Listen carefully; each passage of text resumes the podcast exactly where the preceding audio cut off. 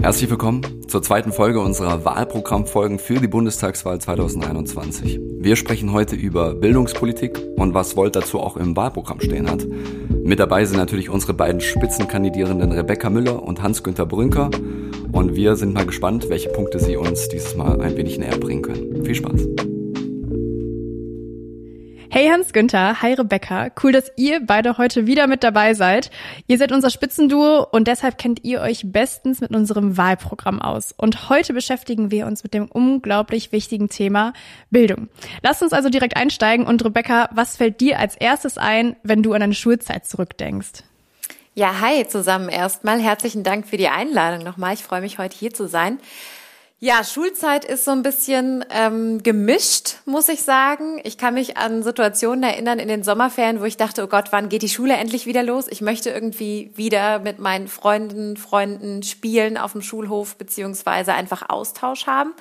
Und dann äh, Schule doch irgendwo auch negativ besetzt, weil bestimmte Fächer einem halt nicht so liegen und man muss trotzdem irgendwie durch. Und ich finde, das sind so zwei äh, durchaus symptomatische Punkte, die wir auch im Wahlprogramm aufgegriffen haben, gerade wenn es jetzt um das Thema Corona und Bildung geht, beziehungsweise wie wir eigentlich ähm, unsere Kinder fördern möchten in der Schule und natürlich auch irgendwo fordern. Ja, ich glaube, da finden sich so einige wieder in dem, was du sagst. Und Hans Günther, welches war dein Lieblingsfach damals in der Schule? Tatsächlich Chemie.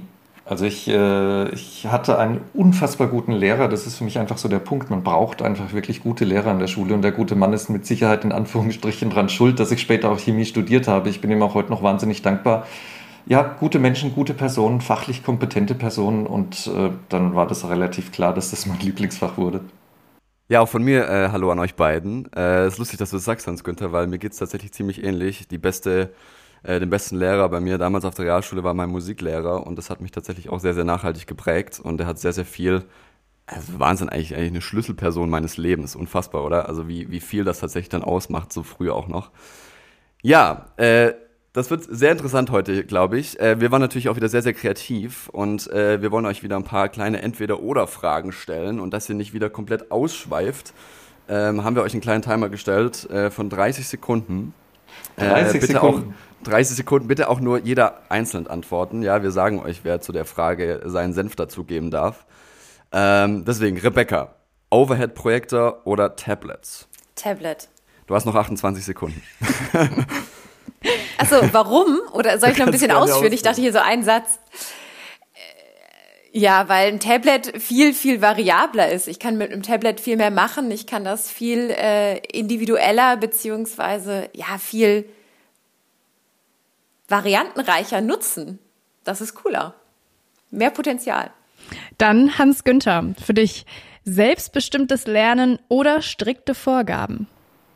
Oh, selbstbestimmtes Lernen. Also selbstbestimmtes Lernen ist ja immer was, was, was Eigenmotivation fördert und fordert. Und, und mit Eigenmotivation lernen ist natürlich mit Sicherheit wesentlich effizienter. Es, ist, es, es verankert sich im Kopf viel besser und, und, und.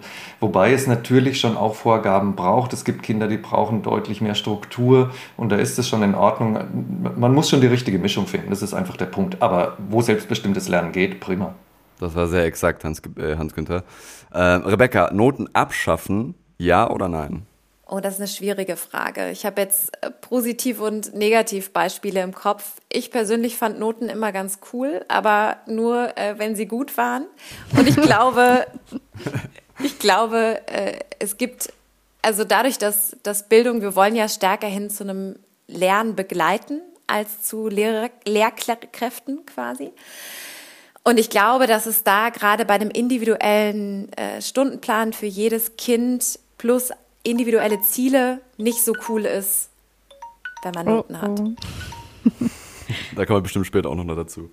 Genau, ich würde sagen, Rebecca darf später gerne nochmal ausführen. Das war, das war auch ein bisschen gemein, muss ich sagen. ja.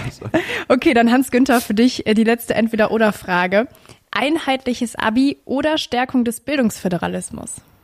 Einheitliches Abi. Ganz einfach. Ich bin, im, ich bin im Grenzgebiet von Hessen und Bayern aufgewachsen, wirklich einen Steinwurf nach Hessen rüber. Und ich fand es als Kind schon total unverständlich, entsetzlich und ungerecht, dass Menschen, die ihr Abi in Bayern nicht geschafft haben, wenn sie es sich dann finanziell und zeitlich leisten konnten, nach Fulda fuhren und dort genau wussten, an welches Gymnasium muss man gehen und schafft er sein Abi. Ich habe denen ihr Abi gegönnt, das ist gar nicht der Punkt. Aber es gab ja auch Kinder, die es bei uns eben nicht geschafft haben die sich das nicht leisten konnten und nicht dahin gefahren sind. Das ist Bildungsungerechtigkeit vom Allerfeinsten. Das geht auf gar keinen Fall. Ja, sehr, äh, sehr interessant. Äh, kommen wir auch später nochmal dazu. Hans-Günther, du hast es tatsächlich echt äh, exakt immer auf die letzte Sekunde gepackt. Das finde ich sehr interessant. Gut trainiert äh, hier. Genau, okay. Äh, dann sind wir jetzt ein bisschen warm und können ein bisschen tiefer in, in die Materie eingehen. Ähm, ich, ich glaube, ich, ich fange einfach an, Gina, oder? Wir können gleich mal einsteigen. Ähm, Rebecca, wir haben in der letzten Wahlprogrammfolge haben wir über die Klimapolitik gesprochen von Volt. Und es ging auch kurz über Überbegriffe, also die rund um das Thema noch gewählt sind, weil sie sehr interdisziplinär sind, nämlich unternehmerisch und digital. Und es spielt ja noch so viel, viel mehr in das Klima mit rein. Tatsächlich vielleicht auch bis zum gewissen Maß die Bildung. Vielleicht kommen wir da später noch dazu. Ähm, wie interdisziplinär ist denn das Thema Bildungspolitik für dich im Allgemeinen? Komplett interdisziplinär. Also wir haben das in der Schulbildung, wo wir natürlich andere Kompetenzen oder mehr Kompetenzen eigentlich unseren Kindern beibringen müssen, je komplexer die Welt wird.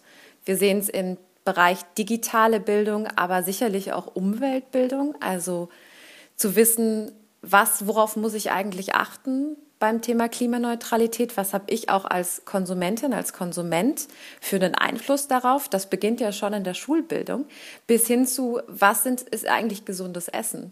Was ja auch wieder ein Klimathema ist, auch ein Gesundheitsthema. Das heißt, diese Interdisziplinarität und eigentlich unsere Kinder bestmöglich auf das Leben vorzubereiten, und dann natürlich weitergehend in der Ausbildung, in der universitären Bildung, aber natürlich irgendwo auch lebensbegleitend, ähm, das ist etwas, was zukünftig aus meiner Sicht absolut essentiell wird. Mhm. Ja, und ähm, für Volt ist ja auch ein wichtiges Thema in unserem Wahlprogramm das lebenslange Lernen.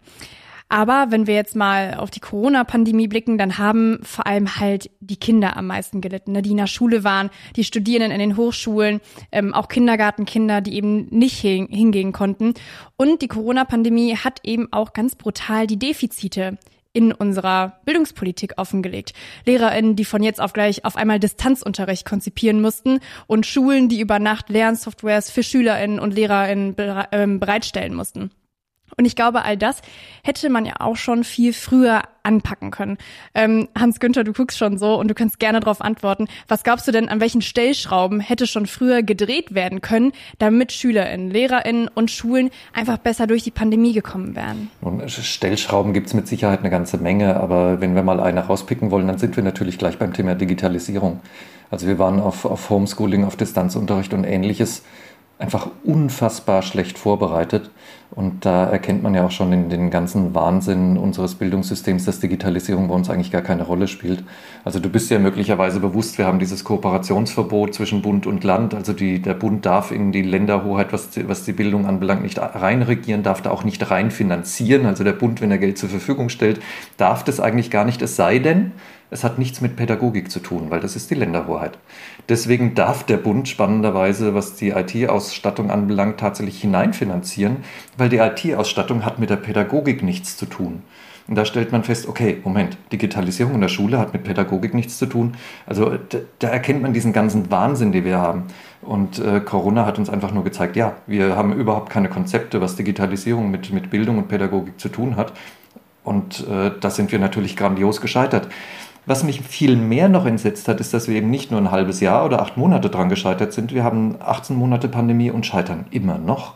Ich bin sehr gespannt, was passiert, wenn jetzt die Schule wieder losgeht. Die Regierenden versuchen verzweifelt, die Schulen offen zu halten. Wenn wir in eine Situation laufen sollten, wo das vielleicht dann doch nicht mehr geht, werden wir an vielen Stellen feststellen, es ist immer noch der gleiche Mist, um es mal auf gut Deutsch zu sagen. Und das kann gar nicht sein. Mhm.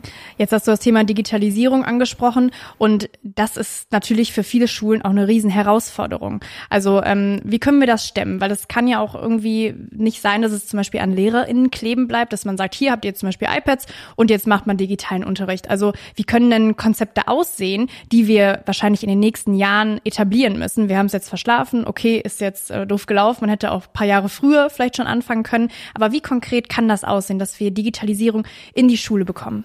Also ganz konkretes Beispiel nochmal an der Stelle, wir brauchen sowas wie digitale Hausmeister.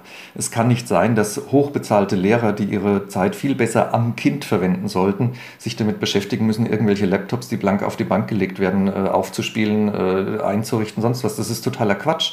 Also wir haben in Bayern eine Million Schüler, das ist ein riesengroßes Unternehmen letztendlich und es braucht eine vernünftige IT-Abteilung, die funktioniert. Und dafür brauche ich Menschen, die das Ganze machen und nur zu sagen, ich werfe euch jetzt die Laptops auf den Tisch und damit ist es getan, das ist einfach völlig weltfremd. Und wie weltfremd wir sind, das haben wir jetzt halt in der Corona-Pandemie gerade wieder gesehen. Kann ich nur zustimmen. Also wenn ich mir angucke, wie viele Lehrerinnen und Lehrer auch einfach völlig alleingelassen werden mit der Situation. Es braucht eine einheitliche Lernplattform, es braucht ein Angebot, Plattform, das, wo Lehrerinnen und Lehrer sich angucken können, wie kann ich denn meinen Unterricht digital gestalten? Wie spreche ich denn Schülerinnen und Schüler digital an? Und natürlich das ganze Thema Infrastruktur. Hans Günther hat es gerade gesagt, dass es da ähm, ja, Technikerinnen und Techniker gibt, die einfach unterstützen. Also eine Support-Plattform, die wir da auf jeden Fall brauchen. Ganz zu schweigen von dem ganzen Thema ähm, Cybersecurity. Also zu gucken, wie mache ich denn auch die ganzen persönlichen Daten, die auf irgendwelchen Plattformen jetzt liegen, und wo die Lehrkräfte überhaupt nicht geschult sind, wie mit persönlichen Daten umgegangen werden muss, wie, wie kann ich das denn sicherstellen? Also das sind im Endeffekt äh, die gleichen Themen, mit denen sich Unternehmen, aber auch Behörden beschäftigen müssen. Mhm. Wie kann ich das Ganze digital aufsetzen? Da gehört viel mehr dazu. Ja, und dann noch gerade anzuhängen, ich, ich bin ja auch Kommunalpolitiker. Ne? Ich sitze ja hier im Stadtrat und das ist eine ganz praktische Frage und eine Frage letztendlich der Finanzierung. Wir haben hier in der Stadt zum Beispiel 17 Grund- und Mittelschulen und, und sechs Gymnasien über einen Zweckverband. Letztendlich ist die Frage, wer zahlt diese Funktion? Einfach darum geht's weil die Lehrer, die werden in Städten ja äh, quasi erstattet, wenn die Stadt in Vorlage geht, äh, über das Land dann letztendlich. Aber wer diesen digitalen Hausmeister zahlt, da hängen dann auf einmal die Sachaufwandsträger dran, sprich die Städte, und die können das einfach nicht bezahlen. Und daran scheitert es alles. Es ist ein totaler Witz, Milliarden für Hardware auszugeben, wenn sich hinterher keiner drum kümmern kann. Und da kommt wieder das Kooperationsverbot. Das darf der Bund dann nämlich zum Teil wieder nicht. Mhm. Das war tatsächlich eine lange Zeit auch meine Frage, ist auch mal in eine Diskussion gefallen mit einem Kollegen, wo es, wo es die Frage war, scheitert es eigentlich an der Organisation oder an den finanziellen Mitteln letztendlich? Äh, Best, Best Practice aus dem Wahlprogramm ist ja Finnland, ähm, die bereits jetzt schon 6,8 Prozent des BIPs, in, also Bruttoinlandsprodukt, in Form öffentlicher Ausgaben in Bildung investieren. Ähm, ist ja die Frage, scheitert es bei uns, dass wir diese Bildung zum Beispiel auch aufgrund von föderalen Strukturen auch nicht investieren können oder kriegen wir es irgendwie nicht organisiert? Was es scheitert. Ich glaube, es ist beides. Beides. Es ist, es ist beides. Ich glaube, dass, oder was heißt ich glaube? das Geld ist da. Also es gibt dieses Geld, es muss ja. nur effizient eingesetzt werden und es muss gerade den Kommunen, Hans Günther hat es gesagt, es muss den Kommunen zur Verfügung gestellt werden. Und es kann nicht sein, dass die Kommunen, gerade sozial schwächere Kommunen, die dann eben einen gewissen Eigenanteil leisten und den dann gar nicht leisten können, dass die dann weiter hinterherhinken, weil dann kommen wir zu dem Thema soziale Mobilität, soziale Ungerechtigkeit, wird immer, immer stärker, wenn es da nicht, äh, ja, eine klare Finanzstruktur gibt, die einfach abrufbar ist und für die Schulen vor Ort klar ist, wie kann ich an diese Unterstützung rankommen. Und natürlich ist es auch eine Frage der Organisation, weil natürlich da in diversen Gremien Leute sitzen, die einfach überhaupt keine Praktiker sind. Wenn eine Großstadt mehrere Schulen hat und es wird denen gesagt, ihr kriegt jetzt hier Geld für Tablets, äh, ihr habt zwar niemanden, der es macht, aber ihr kriegt das Geld für die Tablets, dann muss diese Kommune erstmal europäisch ausschreiben. Ja, und dann sieht man, das dauert dann Monate und Monate und Monate, bis es dann irgendwann mal die Hardware in der Schule ankommt und gleichzeitig wundern sich die Leute auf den Dörfern, bei uns geht es viel schneller. Ja, die müssen nicht europäisch ausschreiben. Also zum Teil sind diese Programme dann auch komplett weltfremd und das ist dann schlechte Organisation, richtig. Kann es denn zum Beispiel durch eine Bundesbildungskommission besser organisiert werden, was Organisation, Finanzen angeht? Also könnte uns das da schon weiterhelfen? Absolut, kann es, weil es darum geht, gerade zentral hier bestimmte Maßstäbe zu setzen, wie beispielsweise digitale Bildung umgesetzt wird, die digitale Infrastruktur umgesetzt wird, aber gleichzeitig auch zu gucken, dass es Qualitätsstandards gibt, die eingehalten werden und die quasi universell gültig sind. Und natürlich, ähm, und da kommen wir jetzt auf das nächste Thema, wofür wir ja die Bundesbildungskommission vorsehen, ist die Lernstandards beziehungsweise Standards zwischen den Abschlüssen, die ja, Hans Günther hat es anfangs gesagt, vom Bundesland zu Bundesland sehr, sehr unterschiedlich sind zu vereinheitlichen, dass da eben auch ein Wechsel viel mehr möglich ist. Und dann sind wir wieder direkt beim Thema soziale Mobilität, dass es halt leichter ist, zwischen den verschiedenen Bundesländern ähm, auch ja, umzuziehen. Und wir haben dann noch einen anderen wichtigen Punkt, was die Bundesbildungskommission anbelangt. Das ist ja sowas wie eine, eine, eine Kultusministerkonferenz mit wesentlich mehr Kompetenzen. In der Kultusministerkonferenz wird schon viel gute Arbeit gemacht, das ist aber ein komplett zahnloser Tiger und es führt häufig zu nichts. Was wir uns von einer Bundesbildungskommission erwarten, ist auch Standards, was die Lehrerausbildung anbelangt, zu setzen. Ich kann da auch aus eigener Erfahrung berichten. Meine Frau ist Sonderpädagogin. Wir haben das Bundesland zweimal gewechselt. Wir haben auch im Ausland gelebt. Es klingt völlig verrückt, aber es ist wirklich so, es ist für einen deutschen Lehrer unter Umständen einfacher, im Ausland zu arbeiten, als das Bundesland zu wechseln. Äh, die Details sind wirklich haarsträubend, wenn man da mal wirklich in der Praxis reinschaut. Und da brauchen wir gemeinsame Standards in der Lehrerausbildung, damit wir zumindest mal die Mobilität der Lehrer innerhalb des Landes sicherstellen können, was es heute wirklich nicht gibt. Und das ist komplett, komplett unglaublich.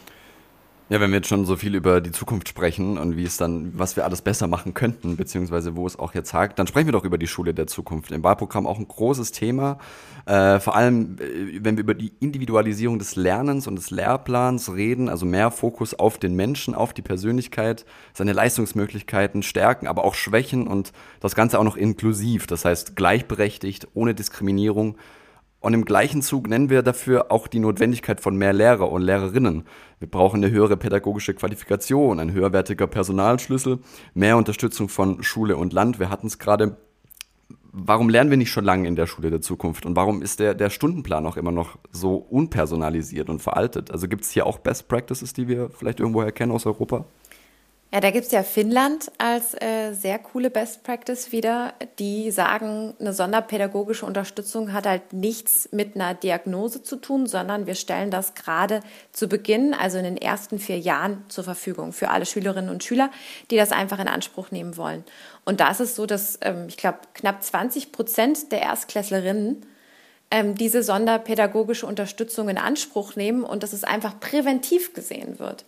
Und natürlich brauchen wir, du hast es gerade gesagt, wir brauchen da mehr Lehrkräfte für, die natürlich auch diese pädagogische Ausbildung haben, aber natürlich auch viel interdisziplinärer, das heißt Sozialarbeiterinnen, das heißt psychologische Unterstützung in dem schulischen Kontext, um die Kinder eben ganzheitlich aufs Leben vorzubereiten.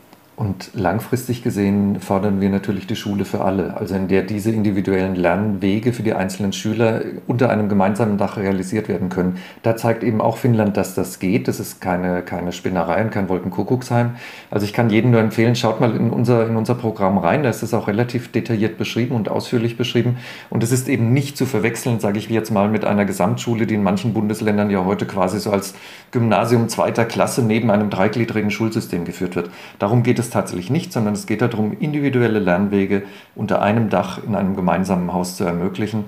Und das fördert natürlich auch wieder langfristig gesehen den gesellschaftlichen Zusammenhalt und wirkt dem entgegen, dass unsere Gesellschaft immer weiter auseinanderfällt. Und das ist ja auch ganz wichtig, dass wir eine sozial gerechte Gesellschaft hinbekommen, in der auch die, die Lerndurchlässigkeit, die Bildungsdurchlässigkeit für den Einzelnen dann gegeben ist. Das ist echt interessant, weil jetzt erst im Nachhinein, also wie als hätte ich jetzt erst die Reflexion auf meine eigene Schulzeit und ich meine, das habe ich auf jeden Fall, aber merke ich jetzt auch, wie sehr ich individuell lernen durfte tatsächlich in der Realschule und, und wie, wie viel das mit mir gemacht hat. Also nicht musikalisch, sondern vielleicht auch in mein Selbstbewusstsein, wie ich vor Menschen auftrete, wie ich auch weiß, wie ich mich vielleicht in den richtigen, im richtigen Zeitpunkt in den Mittelpunkt stellen kann, um vielleicht auch was durchzusetzen. Also sehr, sehr interessant und finde ich super, dass man sowas motiviert und unterstützen soll. Ähm, ja, Rebecca, was, was meinst du noch?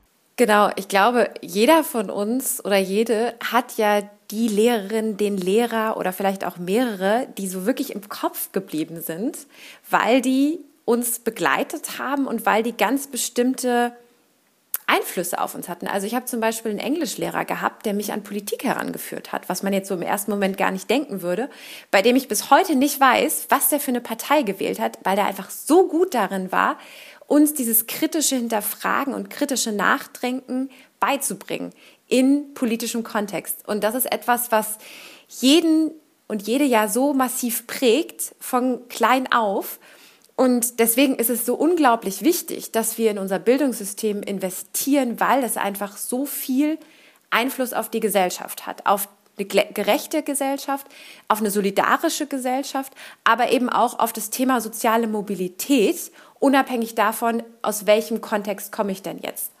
Ja, ich kann das wirklich nur bestätigen. Und ich finde es auch so interessant, dass wir uns ja weniger daran erinnern, was genau dein Lehrer dir jetzt in diesem Unterricht beigebracht hat.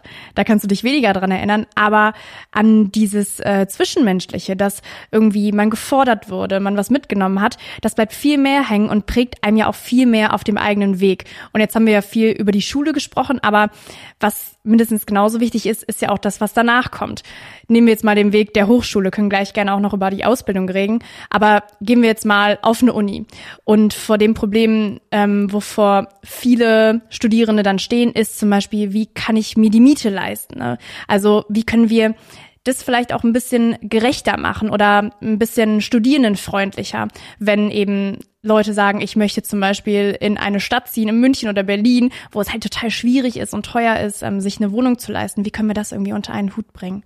Hier würde ich tatsächlich noch hinzufügen, das Gleiche gilt ja für Auszubildende auch. Also die stehen vor den gleichen Problemen, was die Finanzierung angeht, sowohl Wohnung als auch eben die Ausbildung selber, weil wir wissen, es ist komplett unterschiedlich von Ausbildungs- zu Ausbildungsberuf, inwiefern ich äh, als Auszubildende da unabhängig bin, von meinen Eltern beispielsweise. Und ähm, ich glaube, das müssen wir immer mit, mitdenken, dass es ja nicht nur das Studium gibt.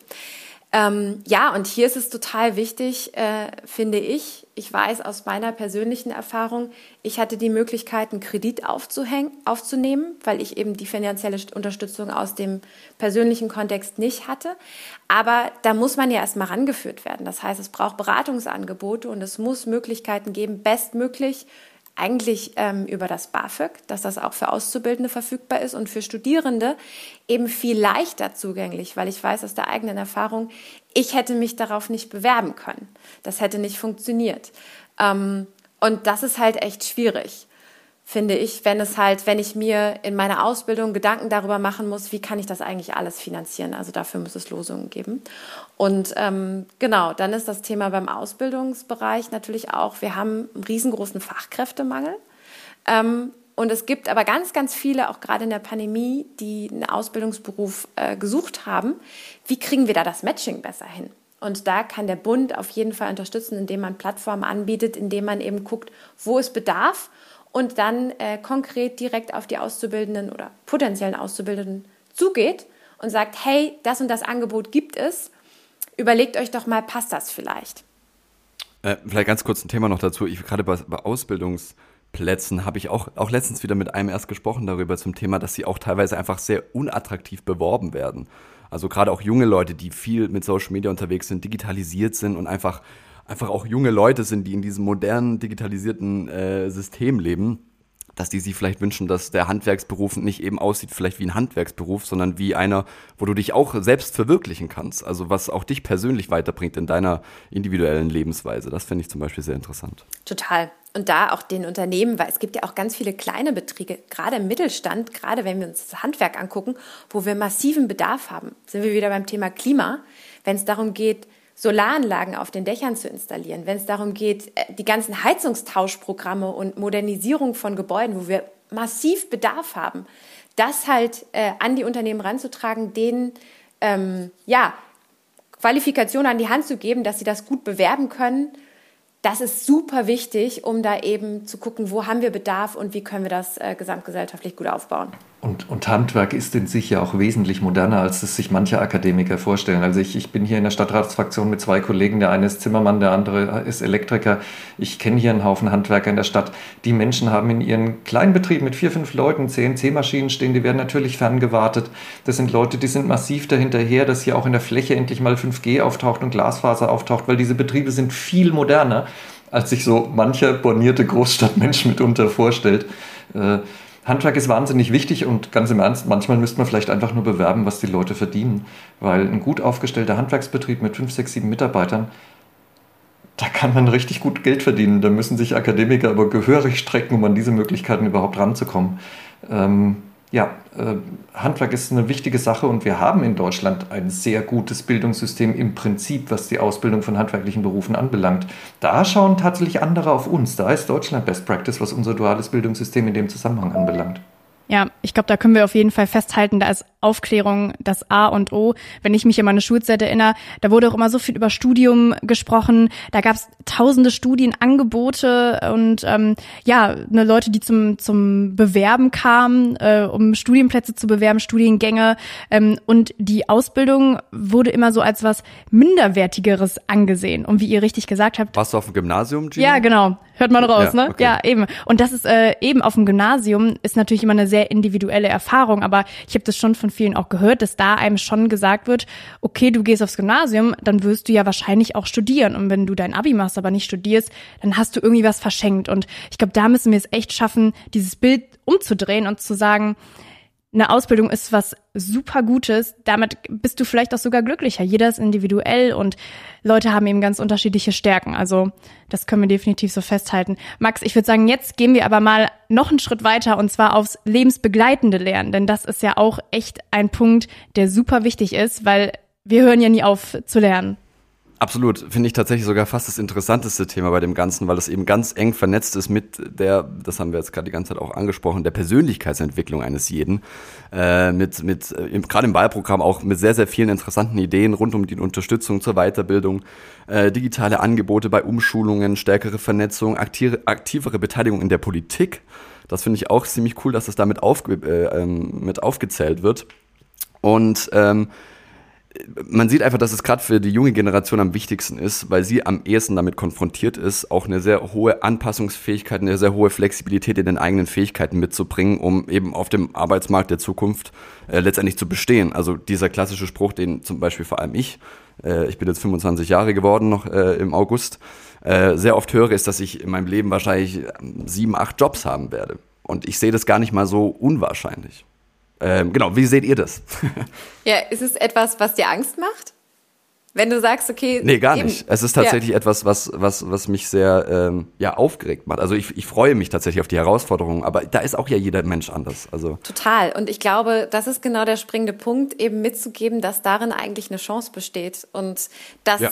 dieses lebensbegleitende Lernen das etwas ist, was wir einfach für jeden und jede einbauen müssen, weil es so notwendig wird. Die Welt wird komplexer. Wir brauchen ganz unterschiedliche Kompetenzen, um darin zu bestehen. Und äh, da ist es halt essentiell, dass wir gerade, wir waren jetzt beim Handwerk und das Thema ähm, Digitalisierung, also digitale Transformation, wenn wir uns angucken, was sich da gerade auf der technologischen Ebene auch alles entwickelt, heißt das, ich muss mich immer weiterentwickeln oder in der Pädagogik. Also da ist es ja auch total wichtig, permanent äh, mit dem, ja, mit der Zeit zu gehen und sich immer weiterzuentwickeln. Das heißt, man kann das auf alle Berufe übertragen, auf alle Fachbereiche und ähm, das dann noch erweitern, um, du hast es auch gesagt, Max, im Vorfeld, dieses Gesellschaftliche. Also ich möchte mich ja erstens selbst verwirklichen, ich möchte Teilhabe an der Gesellschaft haben und am politischen Geschehen und das ist halt super wichtig auch, gerade die ganze politische Bildung, dass die kontinuierlich weitergeführt wird und dass wir da eben Angebote machen über digitale Plattformen, aber natürlich auch über, ähm, dass wir Angebote über Volkshochschulen machen und da eben gucken, dass wirklich das, was ich an Lernstoff habe, was für die Menschen relevant ist, sie in ihrem persönlichen Umfeld damit abzuholen. Das ist ganz, ganz wichtig. Also was lebenslanges Lernen anbelangt, ich, ich hatte da noch nie so darüber nachgedacht, aber eigentlich bin ich tatsächlich ein ganz gutes Beispiel dafür. Ne? Ich, bin jetzt, ich bin jetzt 54, die sieben Jobs, die habe ich schon so ungefähr hinter mir. Ich, ich habe äh, Chemie studiert, ich bin danach zu einer großen Unternehmensberatung. Das war im Grunde genommen ein Wirtschaftsstudium als Training on the Job. Ich bin danach Unternehmer geworden, habe dann zwar wieder ein bisschen was aus meiner Chemie verwendet, aber im Grunde genommen war ich dann Unternehmer und habe das angewandt, was ich im, im, im Beratungsgeschäft gelernt habe. Ich bin danach nochmal vier Jahre auf einer Schauspielschule, äh, habe dann als Schauspieler und Sprecher gearbeitet und, und im Moment bin ich so, sagen wir mal, zu, zu drei Vierteln Vollzeitpolitiker. Also das sind ja ganz verschiedene Felder und ganz verschiedene Wege und natürlich, das ist lebenslanges Lernen. Meinem Naturell kommt das entgegen. Ich habe das wahnsinnig gerne gemacht und sehr genossen, dass ich diese Möglichkeiten hatte. Gleichzeitig ist es für uns unglaublich wichtig, dass es Menschen gibt, die 20, 30 oder sogar 40 Jahre in einem Unternehmen sind und dort immer Wissen weitertragen, sich dabei auch immer weiterbilden, aber das Wissen auch weitertragen, weil wir brauchen auch Menschen, die diese Kontinuität darstellen. Und ich habe vor den Menschen einen Wahnsinnsrespekt, auch wenn es nicht unbe unbedingt mein Lebensweg wäre. Aber lebenslanges Lernen beinhaltet ja auch, dass wir auch die Möglichkeit eröffnen, äh, Qualifikationen zu erwerben und vielleicht auch auf nicht klassischem Wege zu erwerben. Also wir denken bei Volt ja zum Beispiel sehr intensiv über den europäischen Referenzrahmen nach, dass man sagt, welche Qualifikationen brauche ich, um oder was muss ich können, um eine gewisse Qualifikation nachzuweisen. Von Sprachkursen kennen wir das eigentlich alle. Es gibt so diesen Töffeltest, da geht man hin, macht einen Test und dann sagt man, du bist Englisch A1, B2 oder was auch immer. Sowas ließe sich eigentlich auch übertragen auf andere Felder. In Naturwissenschaften wird schon über sowas nachgedacht. Ich habe es selber in der Vergangenheit erlebt, da kamen ähm, ja, Einwanderer zu uns nach Deutschland. Ich erinnere mich an eine Chemieingenieurin aus, aus Bulgarien, an einen Chemieingenieur aus, aus Vietnam. Die hatten unglaubliche Probleme, ihre, ihre Qualifikation bei uns anerkannt zu bekommen, was dann dazu führte, dass die später wieder auswanderten in andere Länder, wo halt ihre Qualifikation zählte. Das ist eine unglaubliche Verschwendung an Ressourcen. Wenn wir eine Möglichkeit eröffnen zu sagen, ja, es gibt so einen Referenzrahmen, man kann sagen, kann der Mensch das oder kann er es nicht, äh, dann ist das andere nur noch ein Stück Papier, wo ein Stempel drauf muss. Ja, und da müssen wir einfach moderner denken. Und das kann sogar dahin gehen, dass man irgendwann sagt, ja, das hat der zwar atypisch gelernt, vielleicht sogar im Selbststudium gelernt, aber er kann seinen Job, also lasst ihn uns tun. Ja, da haben wir auch wieder so diesen europäischen Gedanken, ne, dass wir zwar ja. ähm, hier erstmal national gucken, wie können wir unser Bildungssystem besser machen, aber wie können wir uns auch in Europa besser vernetzen, dass es dann auch einfacher wird für, für Fachkräfte ähm, zwischen den Ländern zu switchen und zu sagen, ich sammle mal meine Erfahrungen in Deutschland, ich gehe mal nach Frankreich und dann haben wir einen kulturellen Austausch, aber einen extremen Wissensaustausch irgendwie auch. Ne? Das finde ich total super, dass ihr uns hier einmal quer durchs äh, Bildungsprogramm mitgenommen habt. Ich glaube, man hat einen guten Überblick und ähm, glaube, wir sind eigentlich auch recht gut durchgekommen. Aber ich sehe, Hans Günther, du hast, glaube ich, noch einen Punkt, den wir hier noch mitnehmen müssen.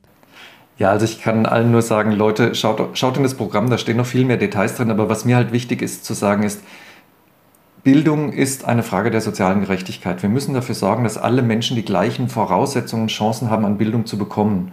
Weil nur so schaffen wir es, eine einigermaßen ausgeglichene Gesellschaft hinzubekommen. Deswegen, wer soziale Gerechtigkeit denkt, muss auch Bildung denken. Diese beiden Dinge gehören einfach miteinander zusammen. Also Hans Günther will auf jeden Fall in den Kurzausschnitt dieser Folge. Dann hätten wir das jetzt auch geklärt mit diesem Satz. Ja, cool. Super. Äh, Rebecca, hast du auch noch ein Schlusswort, was du gerne dazu sagen möchtest? Ein Resümee? Ein Resümee, ja, ganz, also ich kann mich da Hans Günther nur anschließen. Es ist, Bildung ist der Startpunkt für alles, für eine gerechte Gesellschaft, für Solidarität, für kulturellen Austausch und für eine funktionierende Demokratie. In diesem Sinne hören wir uns in der nächsten thematischen Wahlprogrammfolge, würde ich sagen. Bis dann, ihr beiden. Bis dann. Danke. Bis dann. Dankeschön. Tschüss. Tschüss.